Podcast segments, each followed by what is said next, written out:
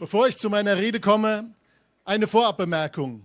Die Wahrheit, liebe Freunde, ist die Quelle aller Gerechtigkeit und damit des Friedens. Und wer für die Wahrheit eintritt und wer für die Wahrheit leidet, der verdient deswegen unsere Solidarität. Und deswegen schicke ich voraus Freiheit für Julian Assange.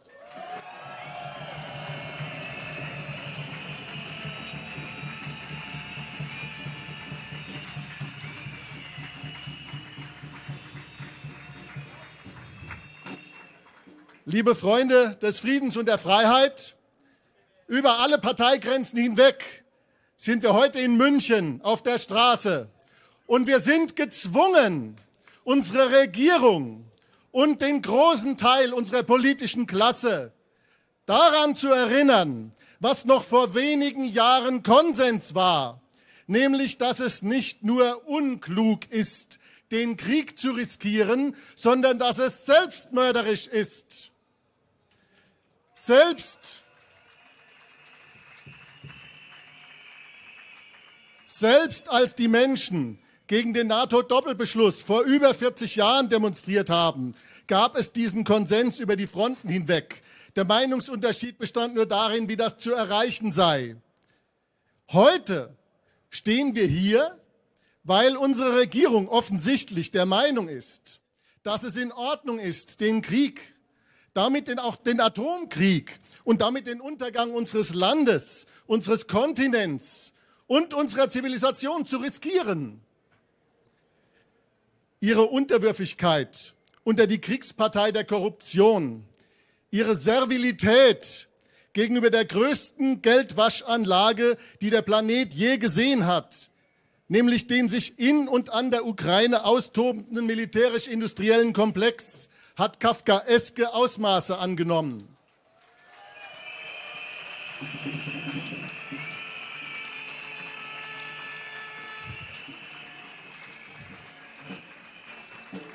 Dabei will ich gar nicht davon reden, dass dieser Krieg, auch wenn es natürlich klar ist, dass jeder Einmarsch in ein anderes Land zu verurteilen ist, auch eine Vorgeschichte hat eine Geschichte der verdeckten Aggression des geheimdienstgesteuerten Putsches und der permanenten hegemonialen Grenzüberschreitung gegenüber einem Land, das freiwillig und ohne Hintergedanken die Kriegsbeute von 1945 aufgegeben und ganz Osteuropa in die Freiheit entlassen hat, mit dem Satz von Gorbatschow, es ist nicht unsere Aufgabe, anderen zu sagen, wie sie zu leben haben.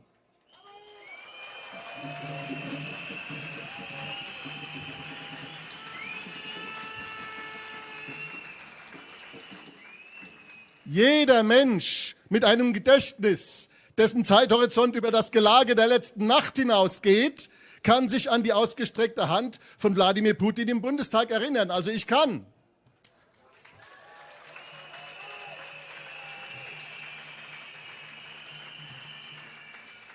Jeder, der lesen kann, erinnert sich an das Versprechen des Westens gegenüber der Sowjetunion im Zuge der deutschen Wiedervereinigung, dass die NATO dem Land nicht durch Ausdehnung nach Osten auf die Pelle rücken werde.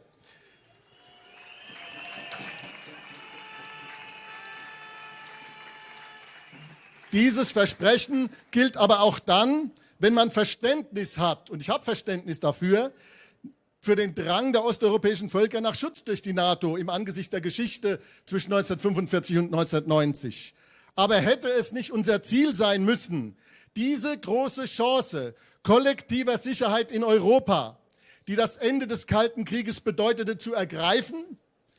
Wir haben es im Munde geführt, dieses Ziel der kollektiven Sicherheit aber wir haben ihm nur Lippenbekenntnisse geliefert. Wir haben so gehandelt, als sei der Satz eines amerikanischen Generals über den Zweck der NATO immer noch Staatsräson, nämlich dass sie dafür da sei, die Amerikaner drinnen und die Russen draußen zu halten.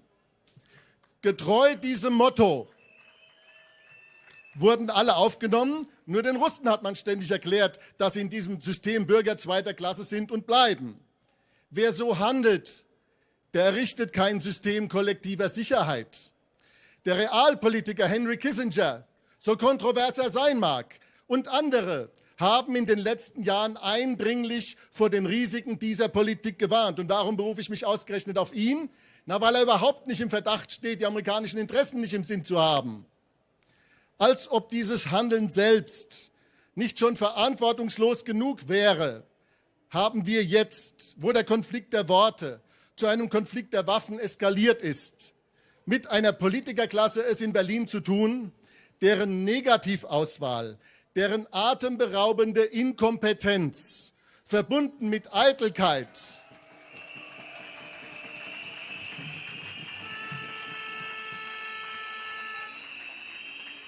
verbunden mit Eitelkeit, Dummdreistigkeit und nachgerade kriminell zu nennender Ignoranz, jedes Maß zu sprengen scheint.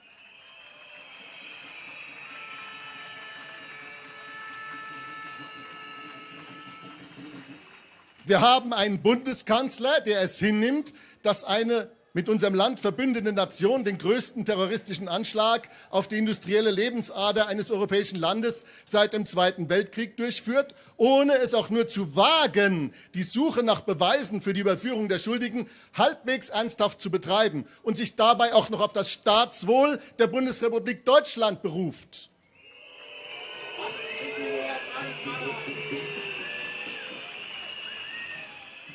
Wir haben wir haben eine Außenministerin, die mal ebenso zwischen Tür und Angel den Russen den Krieg erklärt.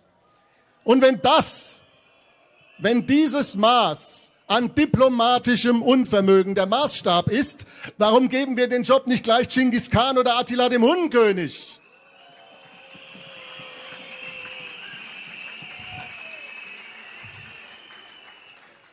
Wir haben eine Vorsitzende eines Verteidigungsausschusses, die man wahlweise mit Lord Helmchen oder Rumpelstilzchen verwechseln kann und die ernsthaft sagt, dass Präsident Putin zu ängstlich, auf Deutsch zu feige sei, Atomwaffen einzusetzen. Dabei weiß jeder, dass sie eine Rüstungslobbyistin ist, die ihre vermeintliche Bündnistreue und moralische Empörung kaschiert.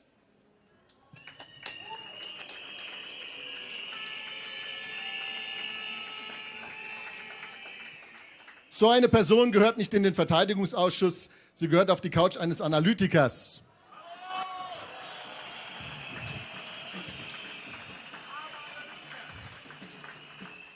Währenddessen mutieren große Teile unserer Medien zu einer Kriegspropagandamaschine, die den Gegner dämonisiert, den korrupten Zögling heilig spricht und die uns seit 18 Monaten erklärt, dass wir von Sieg zu Sieg eilen und die finale Niederwerfung des angeblich neuen Hitler unmittelbar bevorstehe. Das ist so billig und durchschaubar, dass man sich fragt, was solche kriegsbegeisterten Journalisten eigentlich seit 1945 getan haben vor lauter Entzugserscheinungen.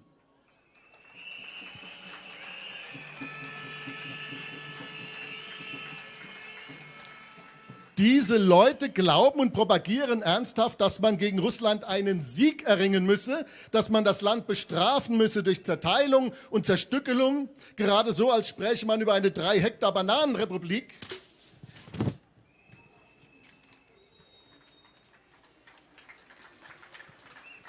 Und nicht über die mit mehr als 6000 Atomwaffen größte Atommacht der Erde.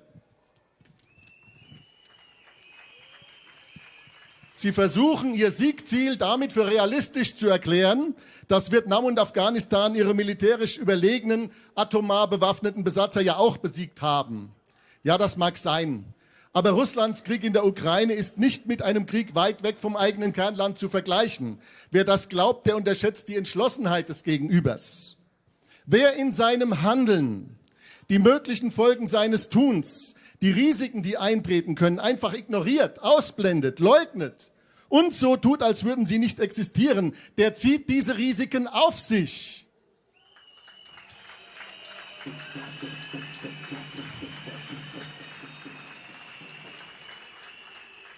Das, liebe Mitbürger, ist, ob politisch links, mit oder rechts stehend, unser Problem. Das ist genau das, was sie tun. Sie riskieren den Atomkrieg. Sie behaupten, dass das nicht so sei. Aber woher wollen sie das wissen? Wer von ihnen wird dafür gerade stehen, wenn sie sich irren?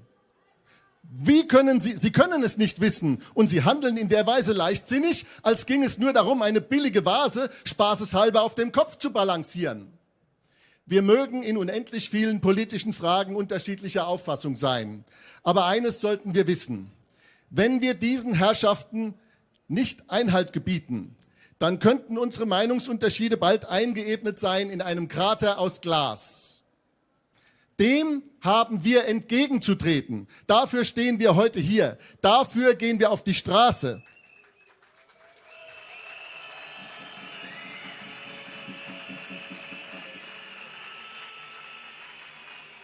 Dafür fordern wir in unserem Namen und im Namen unserer Kinder und Enkel, dass man der Diplomatie endlich wieder zu ihrem Recht verhilft. Diplomatie ist ein scharfes Schwert für den, der sie zu nutzen weiß. Sie bedarf halt eines Mindestmaßes an Klugheit und auch die Bereitschaft, sich in die Schuhe des Gegenübers hineinzudenken. Es ist Es ist nichts Ehrenrühriges, die Diplomatie als friedensstiftendes Mittel einzusetzen. Es ist vielmehr etwas Ehrenrühriges, es nicht zu tun.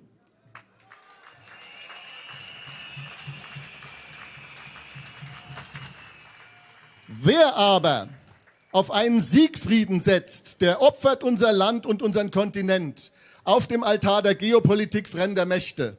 Wer auf Siegfrieden setzt, der hat aus zwei Weltkriegen nichts, aber auch rein gar nichts gelernt.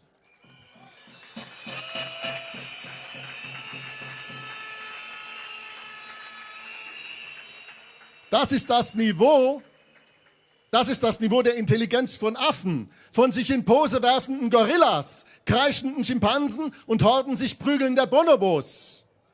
Diese Leute sprechen nicht für unser Volk, nicht für unser Land und nicht für alle anderen, die hier leben. Wir haben das Recht, dem entgegenzutreten. Und das tun wir hier und heute gemeinsam. Danke.